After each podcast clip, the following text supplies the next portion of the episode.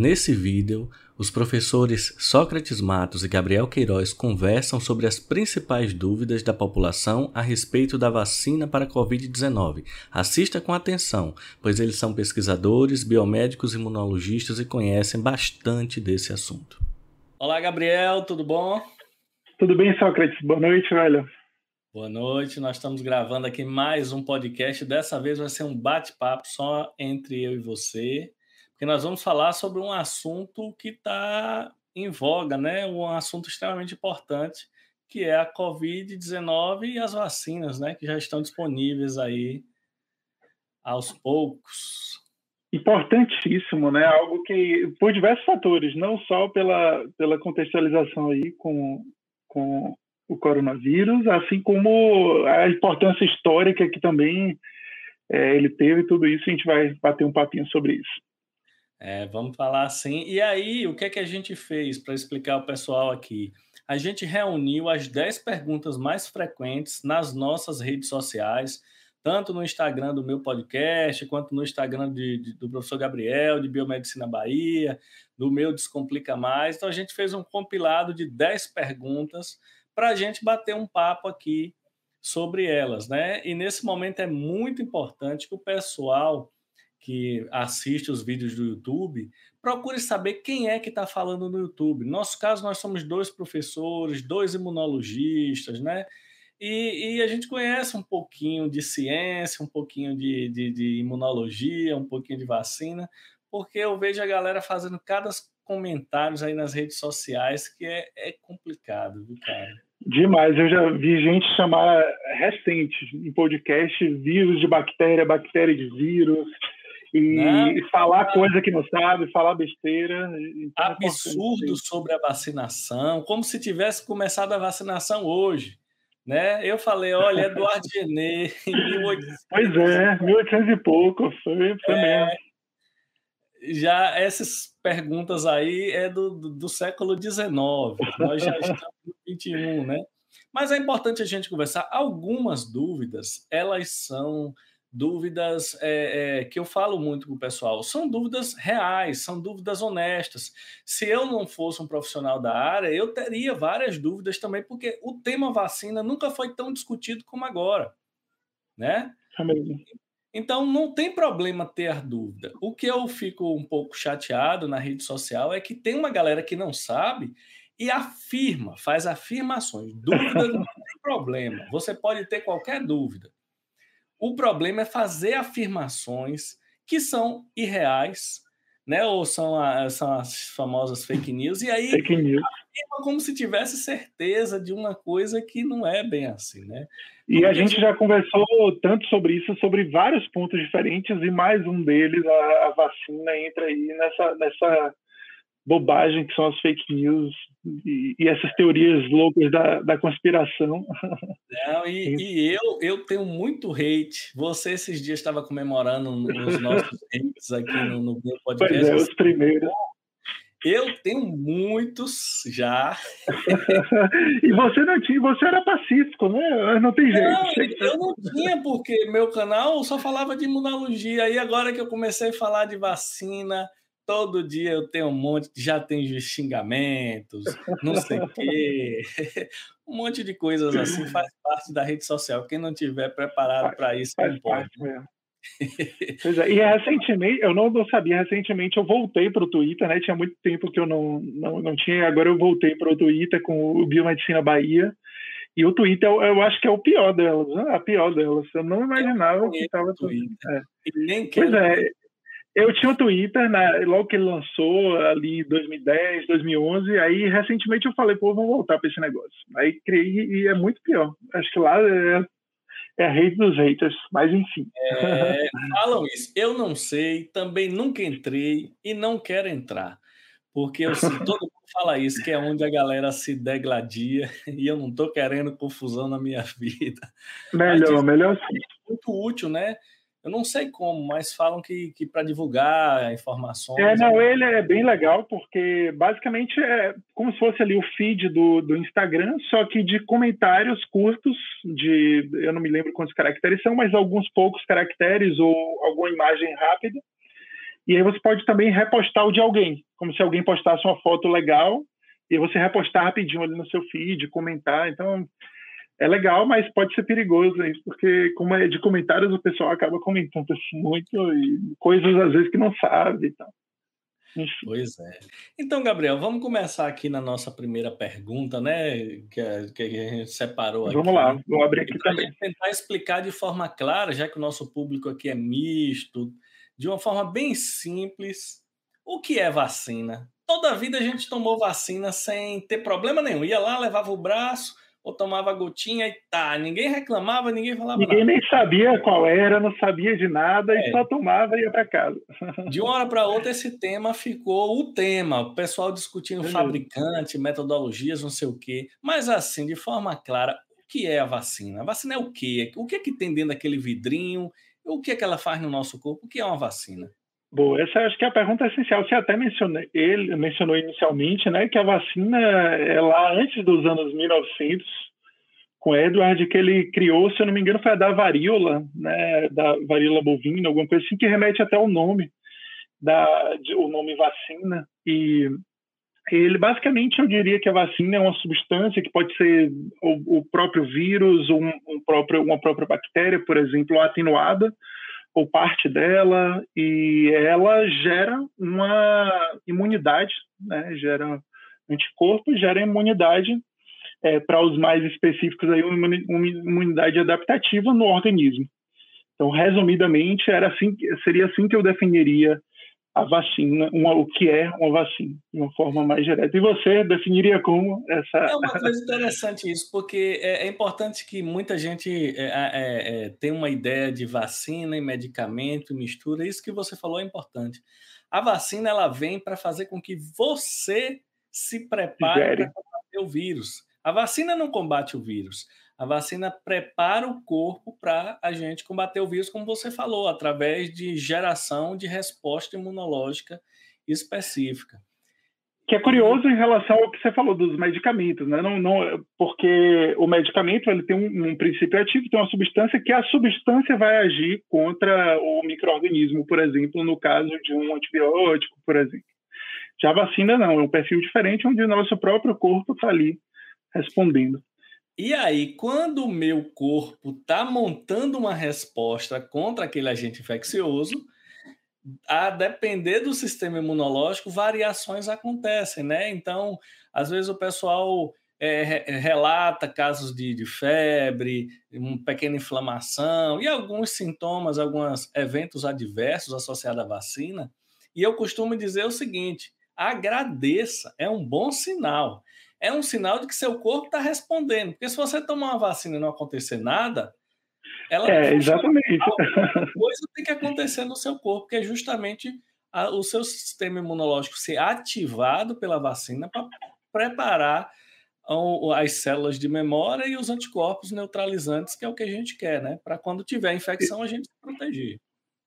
Isso aí, é o, o, melhor disso aí é porque muita gente acaba tomando e, e, não sabe desses efeitos, né? Por isso que isso é sempre alerta. Eu tenho uma amiga que ela fez parte aí do, das voluntárias para a vacina de Oxford e ela disse, a, a de a, a AstraZeneca de Oxford, de parceria com a Fiocruz e tal, e aí ela tomou e passou super mal. Ficou enjoada, teve febre, e como ela é da área, né, ela sabia que fazia parte do, da rotina.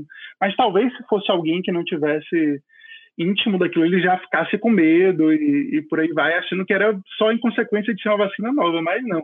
Tem toda uma contextualização. E, e eu, por exemplo, na época do, do, da faculdade, quando a gente foi para o estágio, a gente foi obrigado a tomar todas as vacinas e tal. E aí, da, da hepatite B, por exemplo, que foram três doses, eu passei mal nas três doses. Passei mal, assim, de, de ter febre, ficar enjoado, corpo mole. E o pior, depois das três doses, eu não fiquei imunizado. Não, eu fiz lá o, o exame e deu e, e, não foi reagente, então eu tive que tomar mais três doses e aí sim fiquei imunizado.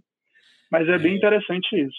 Você já adiantou duas coisas aí interessantes. Primeiro, que os sintomas adversos associados à vacina são comuns, de, varia de pessoa para pessoa, porque é um estímulo à resposta imunológica. A sua resposta imunológica pode causar uma inflamação um pouquinho maior, a minha um pouquinho menor, e aí alguns sintomas podem aparecer em uma pessoa e outro pode aparecer em outra, mas o, o fato é que as vacinas todas que a gente utiliza são vacinas seguras, né? A gente tem como testar isso bem, independente de qual agente. Nem estou falando de Covid. Todas que fazem parte do Programa Nacional de Imunização Sim. são seguras. E isso de funcionar, eficácia, não sei o quê, você acabou de relatar. Eu também tomei a de hepatite duas vezes, né? uma sequência ah, de três doses, depois outra sequência de três doses para funcionar. Então é outra coisa normal. Então, você tomar a vacina e não ser imunizado, isso acontece com um percentual da população, né? A gente tem que saber disso, e ainda bem que nesse caso da Covid a gente tem como verificar isso. Então, algumas vacinas a gente toma, não tem como saber se ela funcionou ou não. No caso do da Covid, tem, mas a gente vai falar isso depois.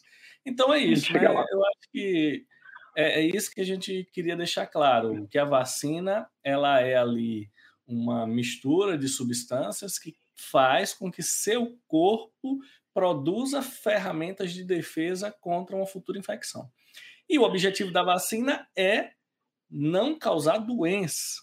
Tem gente que pensa que a vacina é para eu não me infectar. Não, ela pode lhe proteger. É, a, a sua resposta imunológica em alguns casos, ela pode proteger de uma infecção. Mas o objetivo principal da vacina é você não ter doença, doença grave. Com... É, que não vale matar, né, da doença. Isso não é... vale matar, é. Tem e vale dizer que isso, isso mostra a, a importância histórica disso que a gente está falando das vacinas, né? Quantas pessoas a vacina não, não salvou no, na, na história, né? Então, a relevância dela é realmente de, de, um, de um potencial enorme. É, eu gosto de falar o seguinte, que por ordem, água potável, saneamento básico, vacina e antibiótico, isso são quatro coisas que realmente. Quatro pilares aí da, da saúde, é da verdade. Saúde, que salvaram milhões e milhões de vidas, né? Verdade. E, e, e eu, eu, na minha opinião, essa é a ordem de importância, para você ver como eu coloquei a água potável, porque realmente sem água é, potável, verdade. o índice de mortalidade, principalmente infantil, é altíssimo, né? Verdade. E o, o, saneamento que você mencionou, né? Ele, a gente vê as dificuldades e o número de doenças parasitárias, por exemplo, que são causadas em consequência da falta de saneamento, né? Eu acho que a gente acabou dando um spoiler da segunda pergunta, viu? É, na resposta da primeira, o que é vacina, a gente acabou dando um spoiler da Verdade. Segunda. A segunda pergunta é como a vacina age. Funciona, né? Já é. meio que, que já está aí dentro desse leque. E, e é isso, né? Até para ficar registrado, para ficar na ordem aqui, a vacina ela estimula o seu sistema imunológico a produzir algumas ferramentas de defesa específicas contra um determinado agente infeccioso. Estimula, é isso que é importante a galera saber. Se seu sistema imunológico não tiver bom, a vacina não funciona, né? Então. Importante. Importante. Sabe que isso, isso me, me gerou uma coisa, porque eu nunca parei para pesquisar. Isso que a gente mencionou no, no início do, do podcast sobre as fake news e sobre o movimento anti-vacina. Quando eu vejo os, os movimentos conspiratórios em geral, eu vejo explicações, eu, eu conheço as explicações que o, o, os imbecis fazem para parecer verdade. O negócio lá da Terra plana, essas coisas assim, que eles inventam essas loucuras, mas no caso da vacina, eu não vejo quais são as argumentações deles. Tem essa coisa, assim, pelo menos são muito esdrúxulas, né? Virar um jacaré, virar, virar ah, como é o negócio do chip. Então. Eu conheço todas, porque. Eu conheço, mas nenhuma tem. Porque, o, o, veja bem, eu, nenhuma delas tem lógica, todas são muito loucas. Mas eu digo que algumas tentam fazer coisas que pareçam verdade. Essa, essa eu não vi nenhum, pelo menos em relação a da, do coronavírus, eu não vi nenhuma que tenha Mas uma relevância. A, a, do coronavírus, eles estão indo por um caminho que é o seguinte: é de minar a credibilidade da vacina. Não é tanto aquela história de que a vacina. Não funcional, não. É, não, é, é no sentido de que, olha, essa vacina foi feita rápido demais, não foram feitos testes, não funciona não sei aonde, são mais nessa pegada, tentar minar, não dá para saber se ela é segura ou não, não sei o que, são, é uma conversa mais ou menos desse tipo, assim, e que eu acho que no meio das perguntas aqui hoje, quem assistiu o podcast inteiro vai poder ter uma noção interessante. Terceira pergunta, Gabriel. Quais os tipos de vacina estão em uso atualmente no mundo para o novo coronavírus? Boa, tem uma.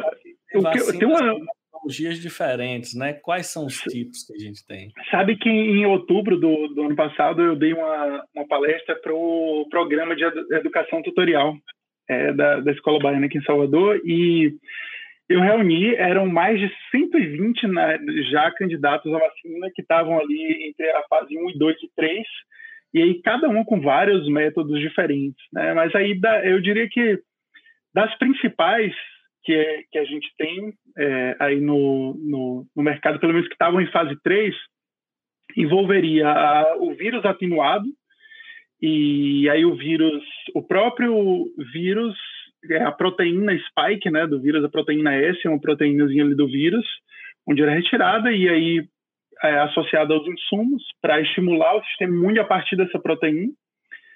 É, eu lembro que tinha uma delas, que se não me engano, é a, ou é a da Sinovac ou é a, a da AstraZeneca, uma das duas, que é o vírus recombinante, que é, não é uma proteína específica, mas sim o vírus, e tem... Vetor viral.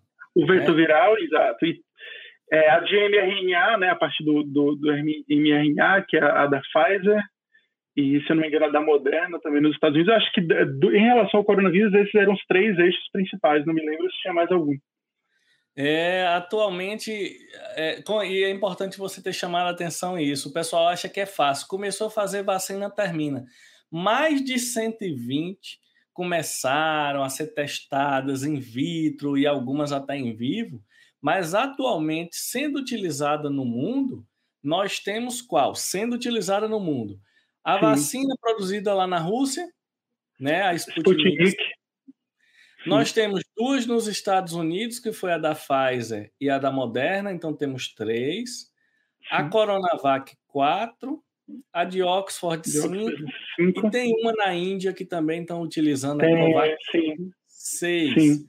E se eu não me engano, na China tem mais outra. Tinha uma outra, era a Bio, da Biofarma, eu acho que é chinesa. Então, também. assim, sendo utilizada no mundo, nós não temos ainda 10, 10 vacinas, né? É. Para 10 fabricantes de vacinas diferentes.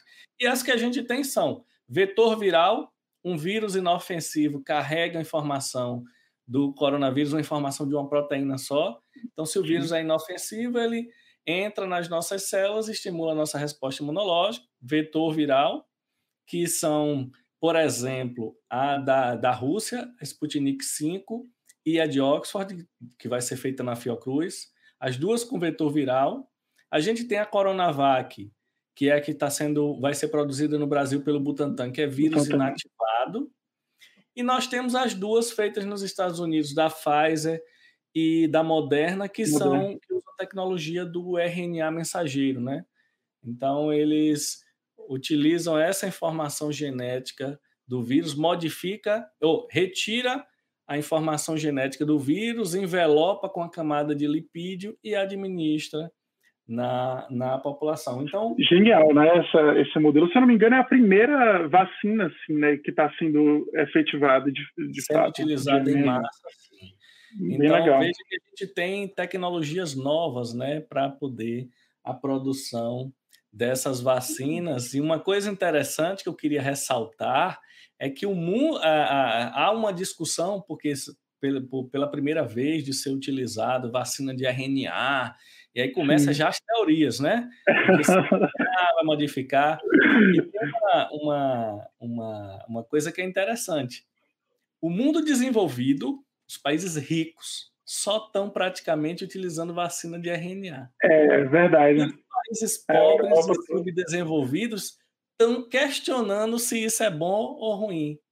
Você acha que um país desenvolvido ia vacinar a população toda se essa vacina não tivesse seguido os padrões de segurança? Pois é, os critérios todos. Pois é. é. Eu digo, até o, o pessoal me pergunta qual vacina você gostaria.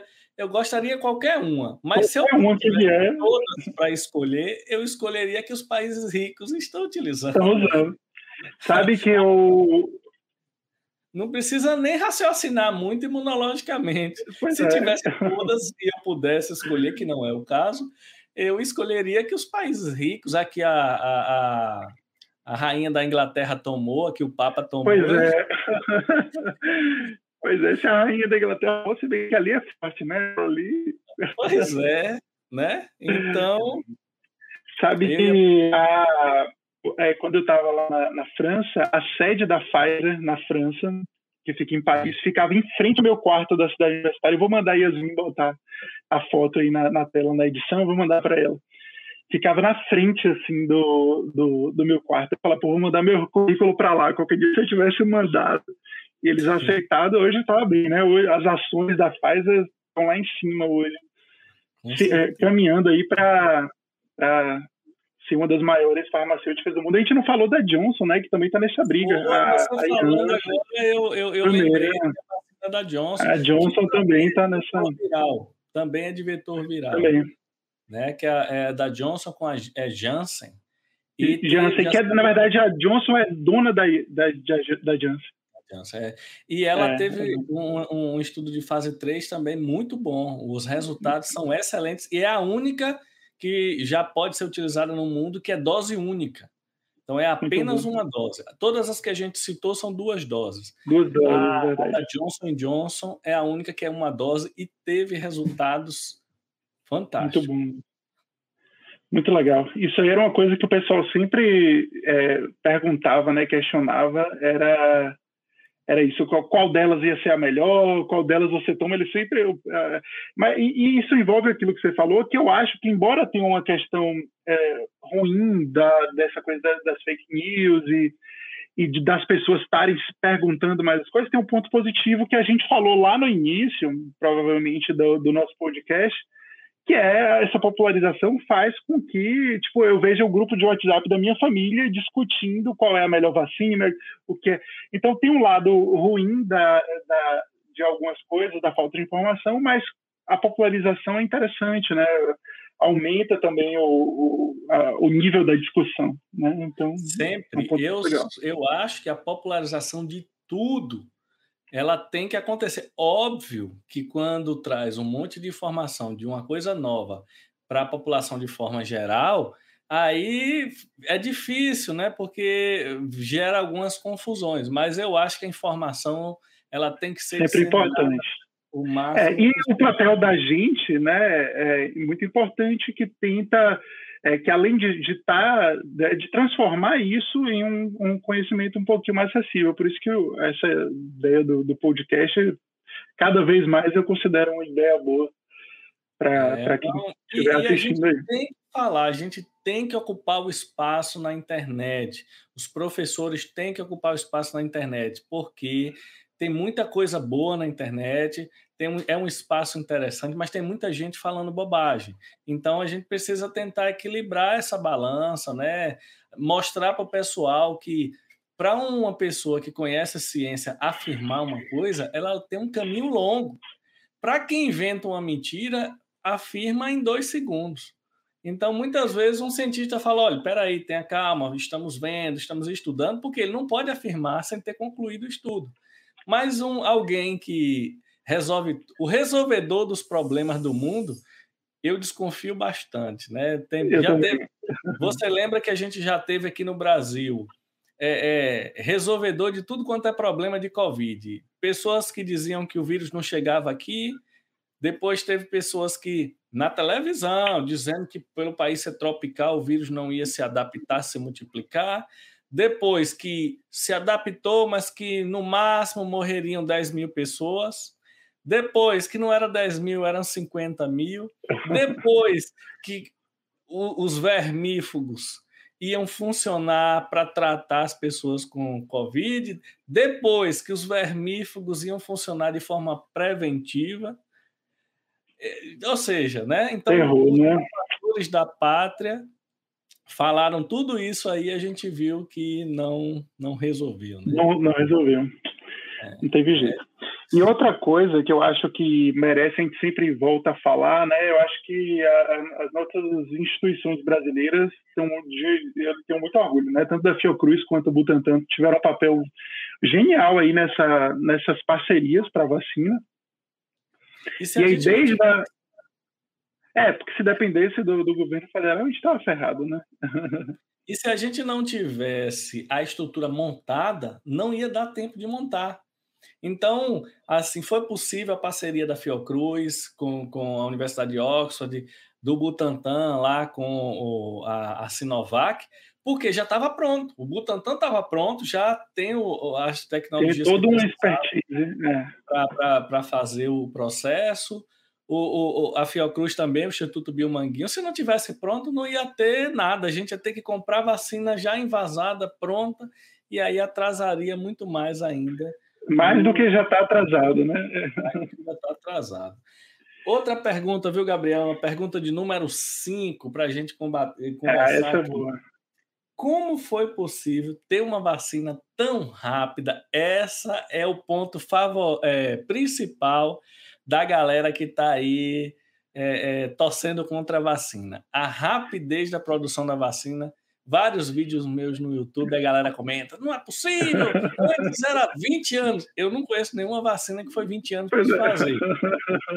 Aí o pessoal diz: não, antes era 20 anos, agora em um ano já está pronta. Graças a Deus que já está pronta em um ano. Você queria é. que esperar mais, mas eu acho que a gente podia elencar umas, uns pontos que contribuíram para essa vacina ficar pronta tão rápido, né? Com certeza. Eu acho que, na verdade, teve sobre isso que você falou, teve algumas questões engraçadas. Eu lembro que logo no início, lá para março e abril, algumas discussões eram ah, porque mês que vem já podia ter uma vacina e não tem, por que não tem? Porque o pessoal achava, não tinha nenhuma noção de nenhum parâmetro de como era. Então achava que a vacina ia ser muito rápida, muito mais rápida até do que ela foi. Achava que ia ser logo e tal. E aí começou os especialistas e, enfim, falarem, olha, calma, é, a gente, isso aí é um processo longo, um processo, mas enfim, sobre diversos outros fatores, eu acho que tiveram algumas coisas que contribuíram muito para uma celeridade no processo, né? Porque foi o que 10 meses, 11 meses para, na verdade até menos, né? Porque se a gente considerar a fase 3, foi, sei lá, a julho para agosto do ano passado, os inícios, né? Na maioria das fases 3. Então foi bem rápido isso. E eu acho que o primeiro, o que tinha antes, eu acho que assim a estrutura, né, não só a estrutura física da, das, das empresas, como a expertise para fabricação de vacinas e para outros vírus, principalmente vírus respiratórios, etc. Então acho que primeiro é, esses três fatores assim foram chave. É, além de uma coisa que eu, que eu vi que a gente não tinha tanto popularmente foi uma, uma boa colaboração entre as empresas e entre os estudos científicos, né? Eu lembro que eu vi Jaque falando na época lá que ela que ela fez o sequenciamento do, do coronavírus, que isso foi possível graças à disponibilidade de outros bioinformatas já da China, logo que o vírus foi identificado e, e aí conseguiu basicamente captar já quais eram as sequências padrão e conseguir identificar isso muito rápido. Eu acho que isso vale para a vacina também, né? Muita colaboração entre as empresas, porque por mais que tenha o jogo, né, todo mundo aí dessas empresas são empresas que estão na bolsa, empresas que valem muito e que querem dinheiro, né, vale dizer. Mas eles tiveram muitas colaborações, né, entre eles e, e muita, então acho que isso foi uma boa parte das, das contribuições que deram celeridade ao processo. A colaboração. Dinheiro, né? Dinheiro. Foi, foi é, é fantástico, né? E entre os países, né? Você, a gente teve vacina que foi testada com população de diferentes países rapidamente, todas as instituições ficaram atentas para poder participar, né? A, a, própria vacina de Oxford, ela foi testada em fase 3 no Brasil, no Reino Unido e na África do Sul, foi. por instituições locais. Né? O Brasil aqui com a participação aqui da, da instituição aqui da Bahia, do Hospital São Rafael, do, do, do Centro de Pesquisa do, do Grupo DOR de Pesquisa e tal. A gente teve África do Sul, Reino Unido, é, é, rapidamente, como você falou, eu acho que um ponto importante é isso, a colaboração internacional entre as instituições de pesquisa, um ponto forte. Outro ponto forte é que é, tinham países que não conheciam. Foi o meu alarme do, do celular. Outro ponto forte é que tinha outro, países que já conheciam o coronavírus muito bem, né? Por causa das SARS, que é a Sim. síndrome respiratória, e a MERS também é outra síndrome respiratória. Isso. Então, o, por exemplo, já se sabia quando começou a ter o coronavírus que a principal proteína imunogênica era a spike, que é, é a proteína que é o alvo do, dos principais anticorpos neutralizantes que a gente produz. Então, é, é, o conhecimento prévio do coronavírus também eu acho que foi um fator importante. Então, ninguém questionou qual será a proteína imunogênica. Para quem está assistindo, imunogênica é qual proteína que o nosso corpo produz uma resposta imunológica mais forte. Isso ninguém questionou, todo mundo já sabia que era a Spike. Então, isso agilizou o processo. A colaboração internacional agilizou o processo.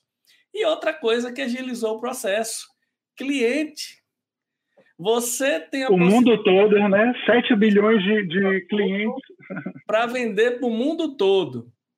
Será que você não vai agilizar a produção desse produto para poder vender. Teve muito financiamento público também para fazer a pesquisa. Os Estados Unidos investiu pesado também. Uhum.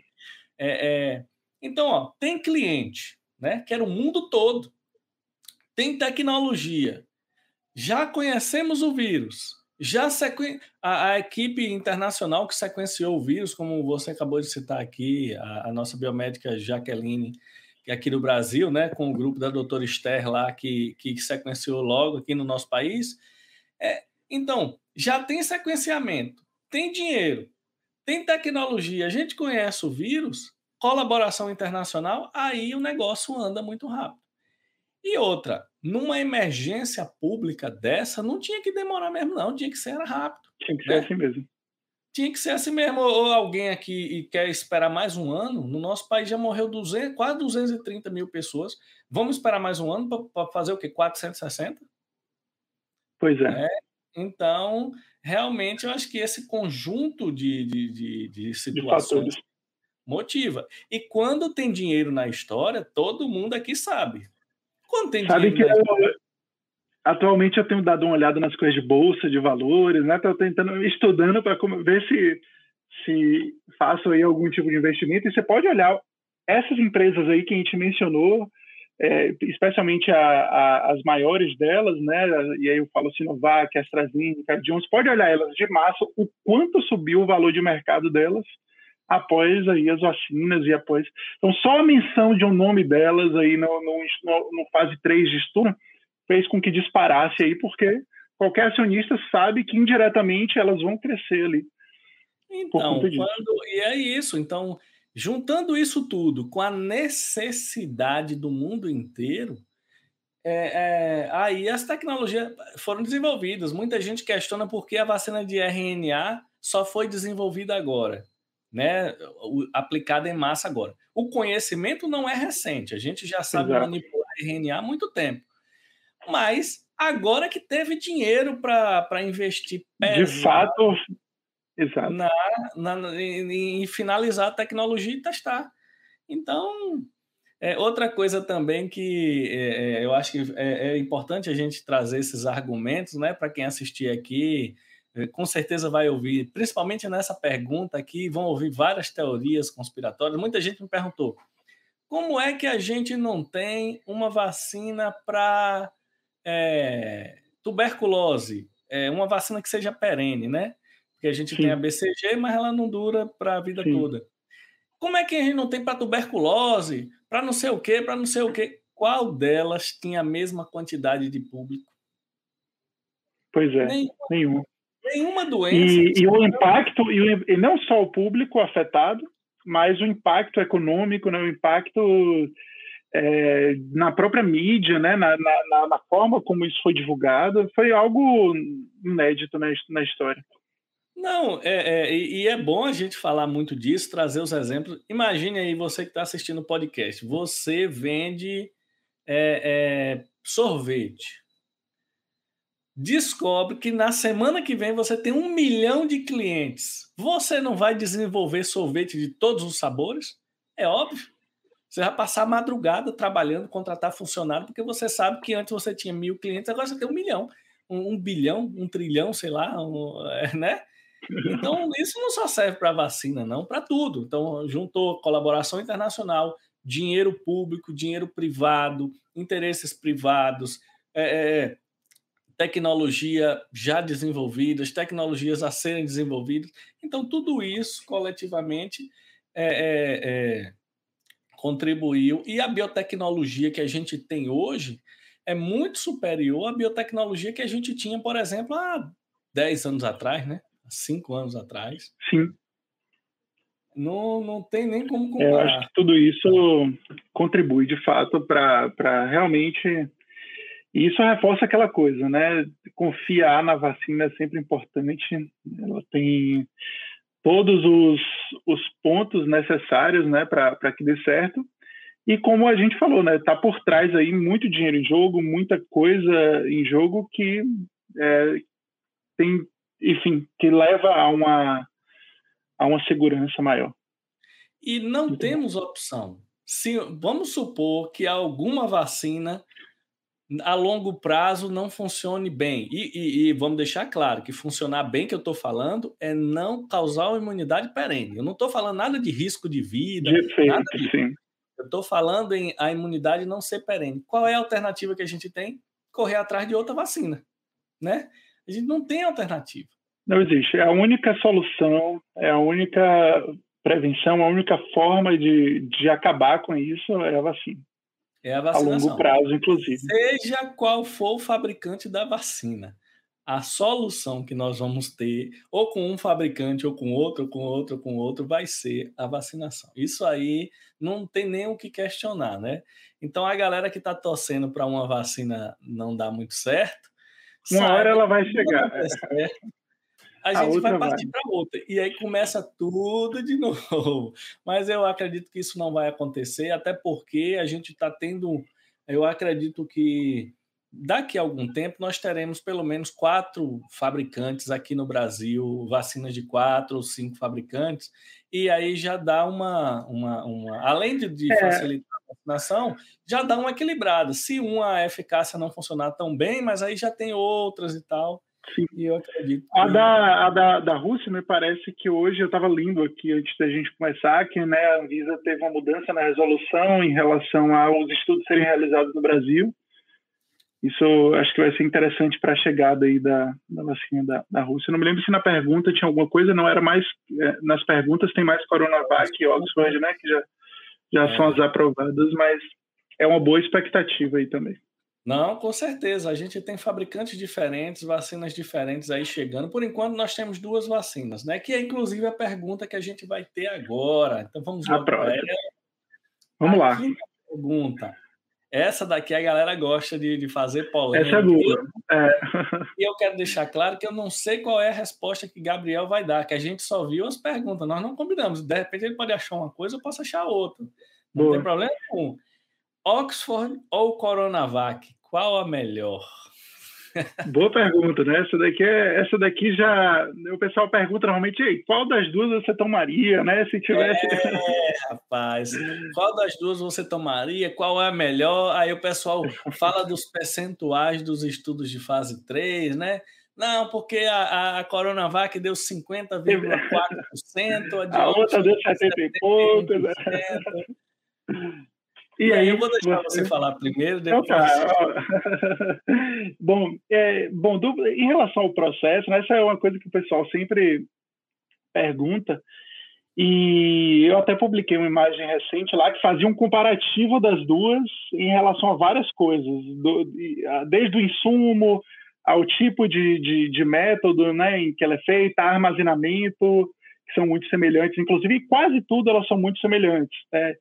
E aí, em relação aos resultados, tem as diferenças na, na eficácia, mas também tem a diferença na condução do tipo de estudo. Né? Começa por aí. A gente não, não precisa necessariamente entrar nesses detalhes, mas é, os estudos envolvem, ah, muito resumidamente para as pessoas, cada estudo, e isso vale no geral, né, tem uma metodologia que é desenhada em relação a, a como é, quem são os pacientes, as idades, etc. E aí nisso que as duas diferem um pouco, porém, é, mesmo com algumas diferenças que talvez resultassem em limitações, os, é, ambas é, tiveram consideradas boas eficácias. E aí a gente tem é, a questão aí, por exemplo, do, da variedade, né? Enquanto a, a, a Coronavac teve um, um, um, explorar né, mais local, né? Eu não me lembro se, quando, qual foi o número, o N exato, talvez só que se saiba, no Brasil, e, e eu acho que eles chegaram a testar um pouco na China também. Foi. E a, da, a de, de, Oxford, eles tiveram uma variedade maior em relação ao, ao, à variedade populacional. Né? Então, é, como, eu, como eu falei, eu tomaria as duas, né? E, e tenho é, assim boas boas expectativas com, a, com, as duas. Eu não, não, não realmente eu não, não arriscaria dizer qual é a, uma melhor, mas a que viesse primeiro eu iria tomar. Mas eu acho que é isso. Algumas têm vantagens e outras desvantagens, porque é, a de Oxford, se a gente pensar friamente, né, além da, de uma eficácia maior, teve uma variedade populacional, mas a Coronavac também teve bons resultados, e, enfim. E você? Eu, você viu que eu consegui contornar e não dizer qual era melhor, né? Mas, enfim. Mas é isso, o pessoal, e, e eu acho bom a gente chamar atenção nesse ponto que esses estudos e esses percentuais, eles são dentro de um valor de referência e de um intervalo de confiança. O que é isso? Nunca é 70 ou 50, é 50 entre 30, 30 e, e poucos, exatamente. É 70 entre 50 e 85. Então, assim, esses valores, eles são valores de referência que a gente observou no estudo. Na prática mesmo, quando você bota 10 milhões de pessoas, 50 milhões de pessoas, é que a gente vai começar vendo a eficácia de verdade. O mais importante é que as duas são seguras. Né? Já foi feito os testezinhos, foram aprovados, tudo certinho, elas são seguras. O que vai acontecer na imunização de verdade, de fato, na população, o percentual da população imunizada e protegida, a gente só vai saber depois que vacinar. No Esses futuro. valores, assim, elas são, inclusive, bem semelhantes. Eu não vi diferença Exato. nenhuma em, é. no, eu li os dois estudos de fase 3 na íntegra e elas são bem semelhantes a isso. A, a, a Coronavac ela utilizou muito profissional de saúde da linha de frente. Sim. A de Oxford utilizou pessoas associadas ao serviço de saúde. Então, não teve só profissional de linha de frente. Então, foi um, um público mais amplo. Mais amplo. Inclusive, o pessoal da Fiocruz, eu conheço alguns que, que foram voluntários. Pois é, não é só a galera lá da linha de frente. Então, isso também facilita na eficácia é, funcionar, né? Porque depois Sim. você tem uma população um pouco menos exposta. O fato é que as duas apresentaram resultados satisfatórios, isso aí nós concordamos. E essa questão. Em casos graves, né? Ela é importante para o gestor público. Talvez um gestor, se tivesse todas as vacinas disponíveis, esse dado da eficácia no estudo fosse importante para ele definir qual ele ia comprar mais ou menos. Não Sim. é o caso. No nosso caso atualmente, aqui o que vier. É. Aqui vier está valendo, porque a gente não tem vacina disponível para a população e tem gente morrendo, mais de mil pessoas morrendo por dia hoje, no dia. dia. que a gente está gravando aqui. Ainda, né, velho? Isso é realmente. Ainda. E outra coisa que eu queria chamar a atenção, que houve uma confusão na internet que algumas pessoas elas estavam pensando o seguinte: se eu tomar a Coronavac, eu tô 50% protegido. Eu. Se eu tomar a, a, a, de Oxford, eu estou 70% protegido. Ou e, seja, achando que tinha 70% de chance de. É, não é assim, pessoal. A, a, os 70% é da população do estudo que foi do utilizado. Estudo. Não é eu. Eu posso tomar qualquer uma se eu estiver imune. 100%, acabou. Não existe se eu estou 50% imune, não existe. Ou eu vou estar, é, estar imune, ou eu não vou estar imune. Então, individualmente, quando a gente pensa numa pessoa, é ou zero ou 100. Não tem essa opção de, de, de, de tal. E o é, que ou está imune ou não está. É, ou está imune ou não está. Não vai ter essa. E como aconteceu em todas as outras vacinações, se eu não estiver imune, o que é que eu tenho que fazer? Tomar a vacina de novo. De novo. Né?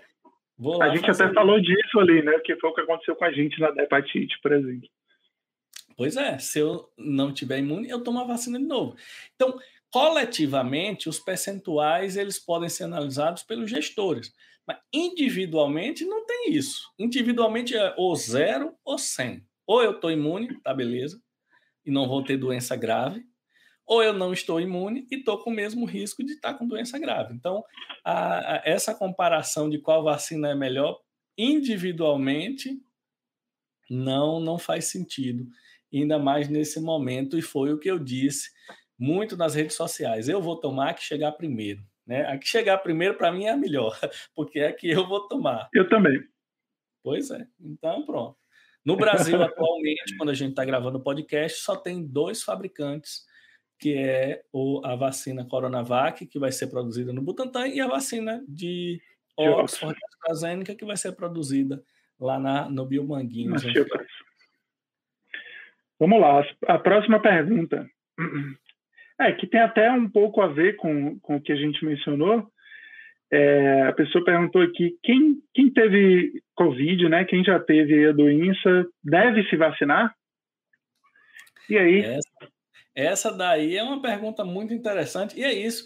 A, muito a dúvida, ela é sempre bem-vinda. Essa é uma dúvida bem-vinda, porque numa lógica mais tradicional, você fala: não, eu tive uma doença, eu já passei pelo, pela infecção viral, eu não preciso me vacinar mais. Porém, para infecções respiratórias, isso não é verdade. Não é. Né? Para alguns tipos de infecção, poderia até ser, mas para infecção respiratória, isso não é verdade.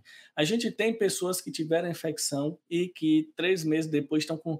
Faz o teste e dá zero anticorpos. Zero anticorpos, é, eu já vi, eu tenho um, alguns amigos Óbvio que... que essas pessoas têm células de memória, né? Mas a produção de anticorpo não está robusto. Esse é um ponto. Segundo ponto, é, além de, de, algumas pessoas não, não estarem com a produção robusta de anticorpos, o segundo ponto é que quando você atira para tudo quanto é lado, às vezes você não acerta no alvo certo. A vacina ela traz um alvo só, que é o melhor deles. Sim.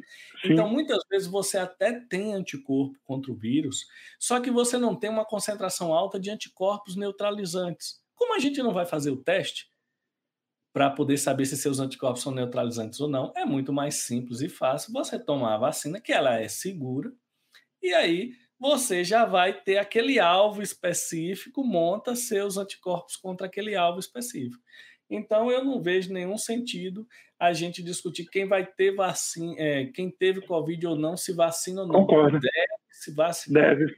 Sim. Até porque também a gente não, não sabe, né? É muito tem sido variável. Essa, como você falou, a, a, o tempo de, de, de, imunidade já tem caso comprovado de reinfecção, então, na imprevisibilidade, na dúvida, tomar sempre a vacina. E outra, imagine você chegar num posto e falar: Eu tive Covid. Ah, então você não toma vacina, vai embora. Pois é, pois eu é. tive Covid. Ah, então toma vacina. É, não, não tem lógica. Para nenhuma outra infecção é assim. Então, se você teve rubéola, chega a vacinação da rubéola, você toma a vacina da rubéola. Não, tem essa. Né? Então. Mas sempre a opção. O que é, é, vale a pena a gente é, é, comentar aqui, Gabriel, é o seguinte: quem está com a Covid agora, ativa, né, teve o resultado positivo há pouco tempo, verdade, não deve verdade. vacinar agora, vai se vacinar também, só que vale verdade. a pena depois. Aqui, aqui no nosso município, aqui em Salvador, Bahia, eles estão usando o protocolo seguinte: depois de 30 dias você teve Covid, aí você toma a sua vacina.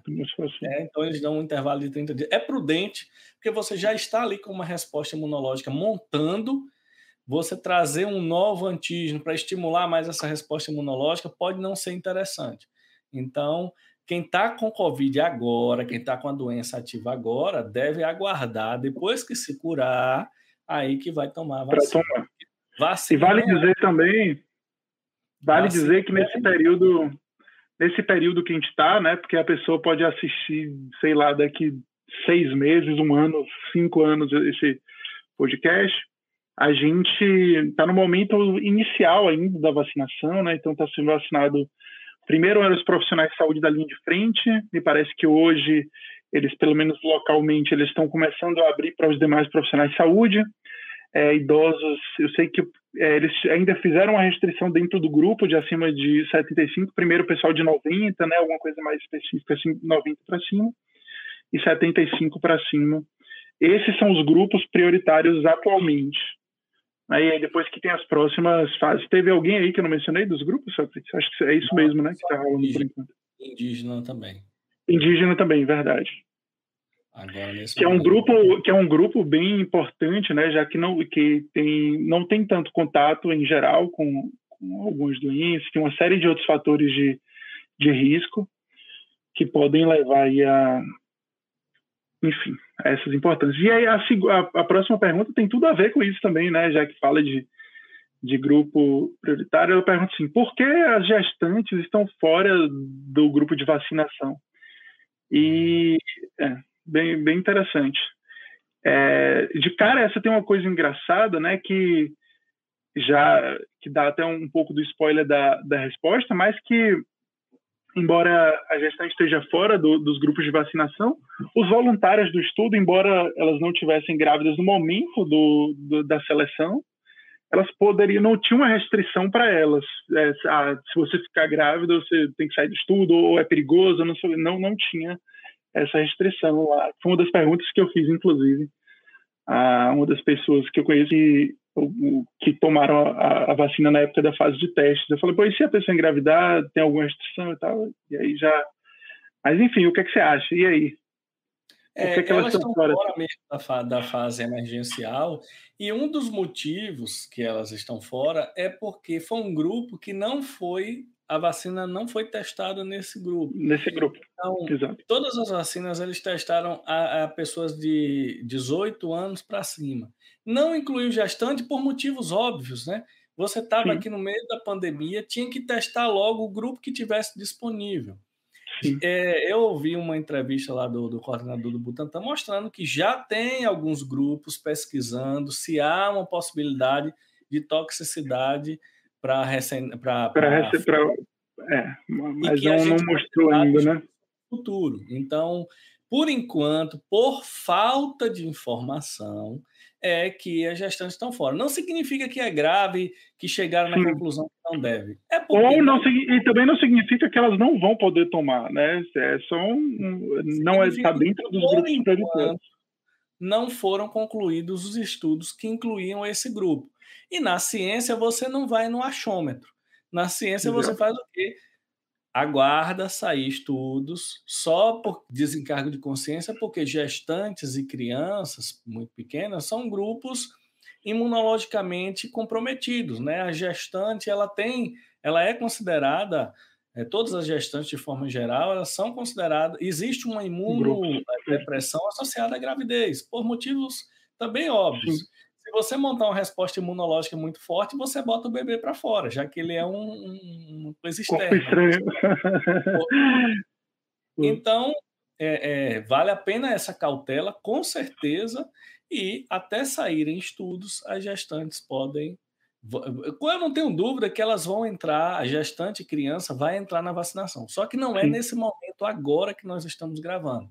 Nesse momento agora, elas não foram incluídas no estudo, né? não teve um grupo de gestante e de criança, então é prudente, é correto, nesse momento, sem ter informação, você não não vacina esse público. Não inclui. É o público prioritário, né? O público prioritário da pandemia são idosos e, e, e o profissional é. de saúde está muito exposto ali, tendo contato. Se a gente conseguir, né, vai vacinar todos os idosos, todos os profissionais da saúde, eu acho que isso já vai ser o grande passo aí para para os próximos anos de estabilidade. Né? Com certeza. Com certeza.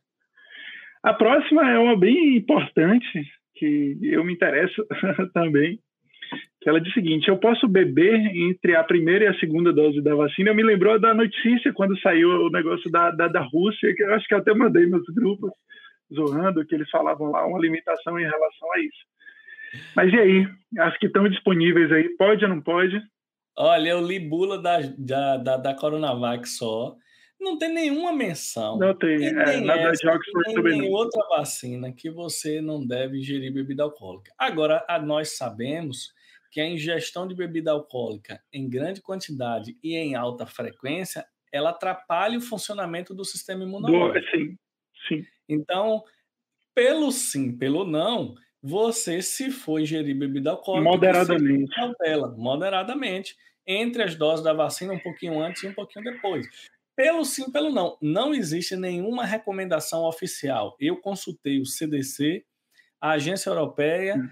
O Ministério da Saúde e a Anvisa. Não tem nenhuma não recomendação de que é proibido ingerir bebida alcoólica. Não.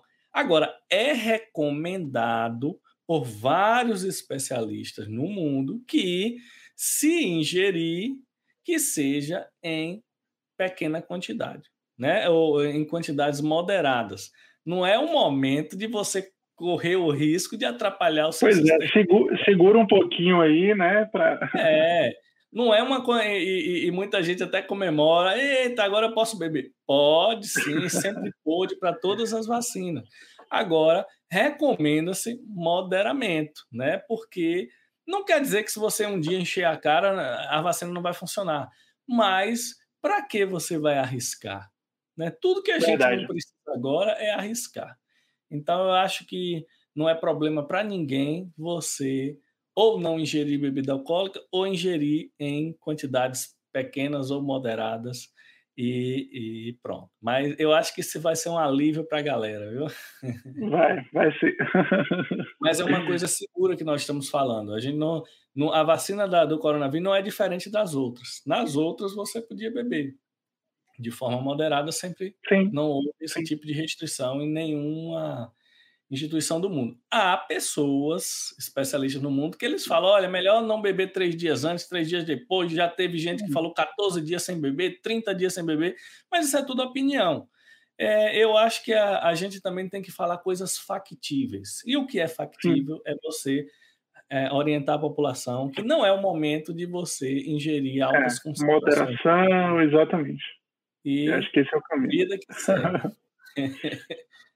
Chegando aí a nossa penúltima pergunta, a gente teve que excluir algumas porque ou eram redundantes ou, enfim, a gente acabou selecionando mais importantes para o tempo também. Vamos ter outros capítulos, outros episódios que a gente com certeza vai voltar a falar disso. Mas, enfim, a nona ela fala assim: é, o que acontece se eu tomar só uma dose da vacina? E aí, se eu tomo uma dose só, e não vou tomar outra. Sabe que um bocado de colega meu fez isso na época da hepatite, né? Tomava a primeira, a segunda e, e aí não tomava a terceira, ou tomava só a primeira e, e ficava com preguiça de ir no posto. É, e aí, o que, é que vai. Eu... No, é, no, caso da hepatite, a terceira é seis meses depois, então é depois. é fácil você esquecer, né? Esquecer, verdade. Pois é, o estudo feito foram com duas Nas doses. Duas. É. Então, se você só tomar uma, você corre o risco dela não ter efeito. Não né? ter, de, é, exato. Todos esses resultados que a gente falou aí, de, de eficácia, de tudo, e, e a forma como os estudos foram desenhados foram para as duas fases. É, que é. vale dizer que isso não é porque a empresa quis, ah, vou dar duas fases, que vão ter que comprar mais. Não é por isso.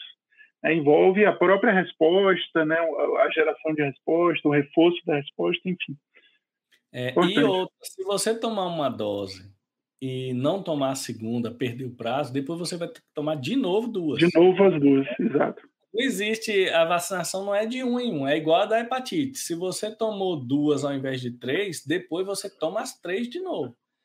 É o esquema de imunização. Nesse caso da Covid, você vai.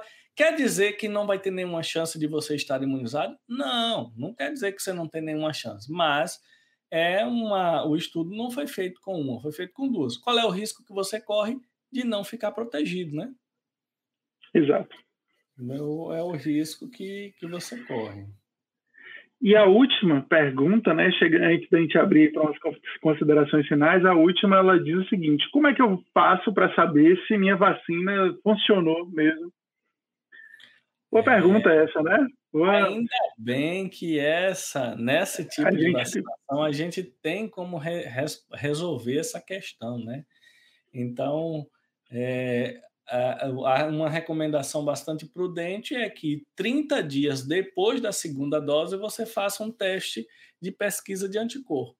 Se seu anticorpo estiver bombando e GG bombando no seu sangue, aí é um sinal de que, por enquanto, ela está funcionando muito bem. Você fez uma resposta imunológica de memória. É né?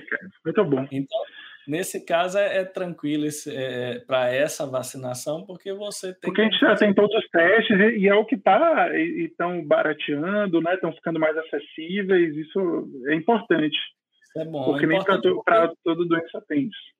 Esse pós-vacinação vai ser importante as pessoas fazerem, principalmente quem tem idoso em casa, fazer Sim. o teste para ver, porque se não tiver com anticorpos produzidos, vai ter que se vacinar novamente. De novo, exato. Então, para ficar claro, pessoal, vai ter que fazer o exame de sangue com pelo menos 30 dias da, da segunda dose da vacina e tem que dar positivo anticorpo da classe GG. Se você tiver IgG, significa que sua vacina funcionou, né?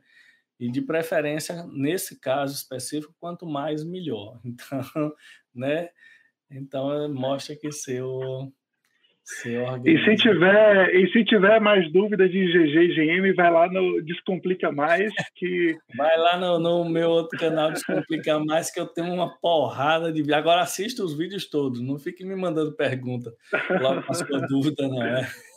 Assistam todos, já tem quantas visualizações? 300 mil? Bateu quantas o principal? Ah, já, já, Você já somou tudo para ver? O YouTube dá esse dado? Ah, eu estou esperando para fazer a comemoração quando tiver dois um milhão. Já passou de um milhão? Já está chegando. Ah, precisava, precisava de um. Não, não ganha plaquinha, não, do YouTube? Só... Ah, não, falta muito. Se fosse você, eu mandava, eu tirava foto. Você tinha que ter a foto de um milhão, botar num quadrinho assim. Um milhão é, já é um bom número, não? Um milhão de é visualizações. É, é, importante, né? Essa ferramenta YouTube, ela é uma tem um alcance gigantesco, assim, é muito interessante mesmo. Demais. E, Gabriel, agora eu queria fazer uma pergunta para você polêmica.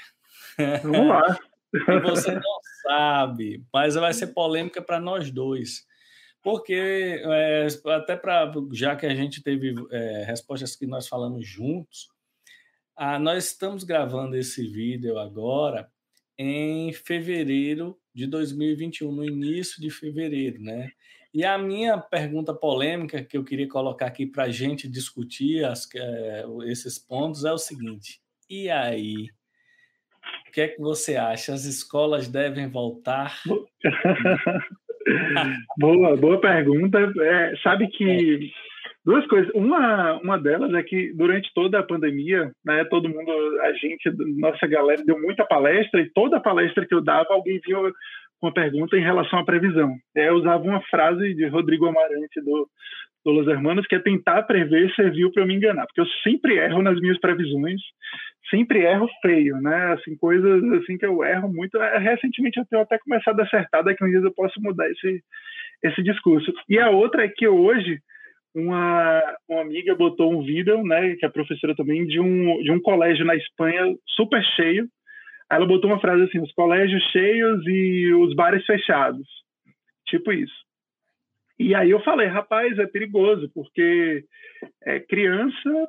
É, já teve um, um estudo recente que saiu que mostra que a criança transmite mais por diversos fatores além de fatores fisiológicos mesmo, a criança tem uma tendência à aproximação maior, tem, ela brinca mais e além de muitos serem assintomáticos, né? Então esse é o perigo. Aí ela respondeu: "Ah, isso é porque você não tem filho enchendo o saco em casa o dia todo e você não quer que e você não quer que volte. É, pois é, imagina.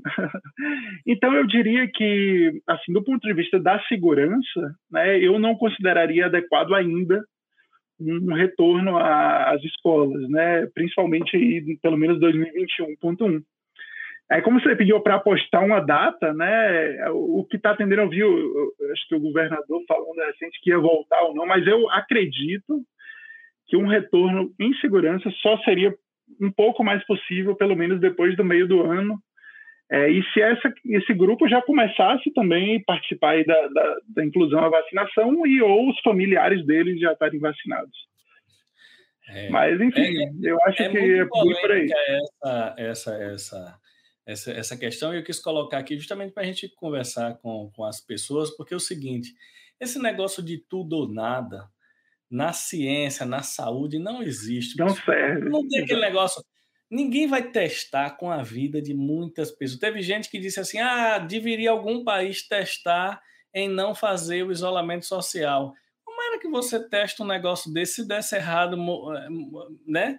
uma coisa muito só quem não tem responsabilidade que faria um teste desse. Para qualquer pessoa, ninguém teve coragem. De verdade, não. Houve países que a restrição foi melhor, outra foi pior e tal, mas assim, é, é muito difícil tudo isso. Outra, ou um ponto que eu acho que a gente poderia considerar também é que nós já é, estamos, já temos um ano de experiência com a pandemia. Esse é um ponto positivo. É diferente de fevereiro, de março, de abril do, de 2020. Ninguém sabia nada, exatamente. Ninguém sabia nada. Então já deu tempo de ter um monte de informação, né? Provavelmente no Brasil, algumas escolas já vão começar a voltar agora no mês de março ou abril. Já tem estados. É, eu tenho uma sobrinha que, que estuda em Curitiba que voltou à escola dela presencial, mas é uma escola pequena, com, com bastante distanciamento.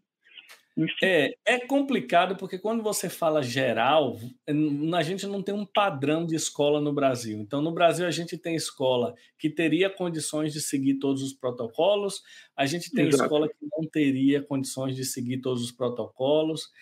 Ó, a minha opinião agora é o seguinte: a gente também tem que analisar tudo. É, esse exemplo que você deu é o futuro, fantástico. muito bem. Entre o problema. O futuro do... que eu digo para as próprias crianças também, né? É, o problema da infecção é o contato próximo entre pessoas. No Brasil, a gente já liberou praticamente tudo, né? Bares e tal. Hoje a gente está gravando. No dia anterior teve festa de comemoração de presidente da Câmara de Deputados, com meio mundo de gente, não sei o quê. É, e você lembra que a gente conversou com Cleiton, é, que ele falou dos Estados Unidos. Ele disse o seguinte: olha, aqui tem todas as restrições lá no estado que ele estava, né? É, foi em. Foi, é foi Boston, não. Foi Boston, eu não me lembro. Mas, olha, Boston, mas... Com todo o rigor, mas as escolas estão abertas. Você lembra que ele falou que a filha lembro. dele tá? Lembro. Pois é. Eu, eu acho o seguinte: a gente tem que tomar cuidado. A gente começou a vacinar, a pandemia está um nível elevado. E se a gente tivesse condições, já tem mais de um ano as crianças em casa, eu acho que a gente deveria começar a pensar em colocar na prática de haver um retorno sim. É, porém, estratégia de retorno, né? Porém, esse retorno tem que ser com controle rigoroso, né? Entre, mas assim, é muito difícil. A sua prima que falou, porque você não tem uma criança dentro de casa, eu sei porque eu tenho uma criança dentro de casa, e é agoniante. A criança não tem uma rotina. E é. um mês, dois meses é uma coisa. Um ano, um ano é, é terrível. Você sente, você sente isso muito, muito, muito forte assim. Então eu, eu é como você falou, eu sinto falta é de que a gente não produziu dados nossos. Ficou parecendo que aqui no Brasil a gente ficou parado esperando para ver o que vai acontecer. Eu não vi nenhum estado mostrando é, é, algum estudo populacional local. Eu não vi ninguém mostrando que as escolas foram preparadas para um retorno. Eu não vi. Mesmo, né? mesmo. As escolas privadas, talvez até que sim, mas as escolas públicas, cadê a preparação para o retorno? Igual, por exemplo, shopping não, teve uma preparação, é. né? uma aplicação e tal. Eu lembro, eu lembro que o nosso entrevistado, Cleiton, ele falou o seguinte: a escola voltou, mas voltou com regras, né? As crianças só podem brincar de duas em duas, num espaço, não sei o quê. Então, eu acho o seguinte: a gente tem que viver a realidade que nós estamos. Não adianta viver como era antes, nem como vai ser depois, que a gente não sabe. Na realidade que nós estamos, nós temos as crianças um ano e dois meses em casa e a gente tem uma situação diferente.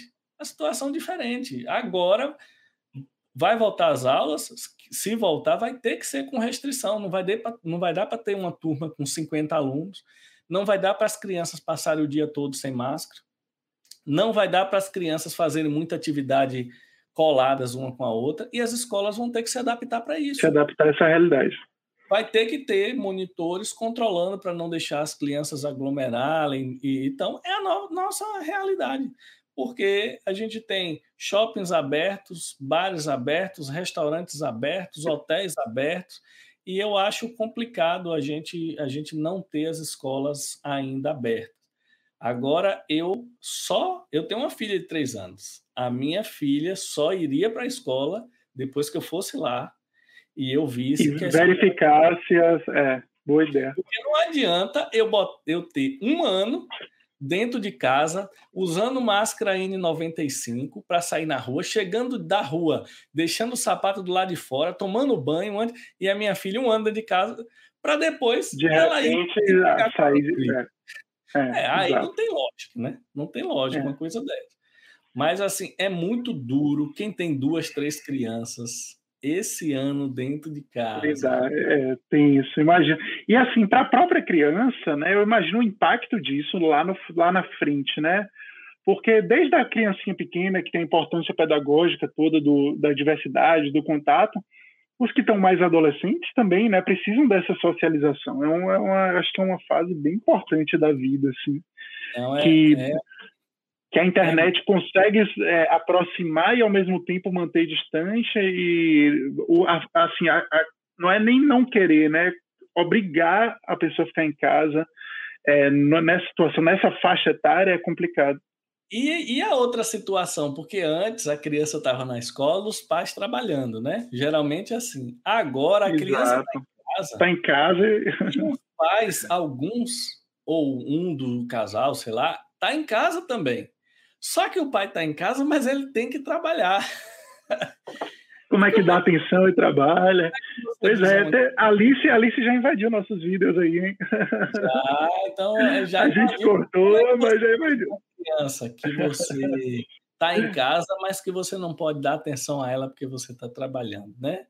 É Exatamente. muito difícil. E o tempo vai passando e a coisa vai ficando pior. Você sente a criança agoniada, querendo fazer coisas. Quem tem condições até sai, né? Eu, eu não estou nem falando do meu caso aqui, porque eu tenho muitos privilégios, eu posso levar minha filha para passear em uma fazenda, andar aqui no meu prédio que tem uma área grande e tal. Aí beleza. Agora em, tem outras situações no nosso Brasil que é muito complicado. Tem criança que só alimenta bem na escola, tem criança que a casa é muito pequena, tem criança que já está na rua em contato com outras crianças. O nosso país é muito complexo. Eu acho que os nossos governantes deveriam sim estar se organizando para a volta das aulas. O problema é que eu não estou vendo essa organização, não. Tá, tá meio é, assim. Nenhum ah, preparo, é. Tá. Mas eu não estou vendo essa organização toda, mas tomara que eu esteja errado é. e que eles estejam. As faculdades também estão na mesma situação, né? A gente vê isso. Mesma, mesmo sentido, mesmo que tenham, é, eu digo as faculdades públicas, né, elas também estão nesse, nessa, nesse nível aí de organização ainda muito baixo. É, não é, com certeza. Mas vamos aguardar o que, que vai acontecer. E essa, esse caso tem vários pontos de vista, né? Eu acho que isso valia um podcast só desse assunto. Valia mesmo. E assim, mostrando os impactos talvez com um título mais de impacto, ou alguma coisa desse tipo que a gente mencionasse aí, né, os pontos positivos e negativos de ter ficado em, em casa, dá, dá tema pra caramba. É. E os vários lados, porque de repente a gente tem uma visão de um lado, um pedagogo, um psicólogo, um né, teria uma visão por outro lado e tal. Mas é, é, esse ponto é interessante, é polêmico, mas é aquilo. A gente tem que se preparar para o que o momento que nós estamos. Né? Exatamente. Mas aí assim a gente encerra nossas as 10 perguntas que a gente teve aqui. Eu acho que vai ajudar algumas pessoas. Viram que é um bate-papo que a gente teve aqui, né? Tranquilo, aqui não foi aula, então a gente não tinha objetivo de falar com os termos técnicos, nada disso, é um bate-papo. Mas para ficar registrado aqui no nosso canal, um bate-papo de um assunto contemporâneo importante. Muito bom. Muito, muito é. legal. Pessoal, obrigado pela, por assistir a gente aí. Curtam o, o nosso vídeo e, e compartilhem nosso, nosso meu podcast aí com a galera. porque é. é. sempre bom difundir isso, né? Mande aí para os amigos de vocês, para pai, mãe, Quem e, e se inscrevam na página. Quem assistiu até é. agora é. é porque gostou. E se você gostou, compartilha no WhatsApp. Pega esse link aqui, compartilha no grupo de WhatsApp, porque já que o pessoal compartilha um monte de fake news no WhatsApp, você é, compartilha. Não custa nada, com a verdade. Com responsabilidade. A gente não falou nada aqui de opinião pura. A gente falou aqui, tudo que a gente falou aqui é baseado em alguma informação concreta. Então, quem gostou do nosso bate-papo, pode compartilhar no grupo do Zap aí, que vai estar tá fazendo um benefício para alguma pessoa, com certeza. Demais. Valeu, galera. Até a próxima.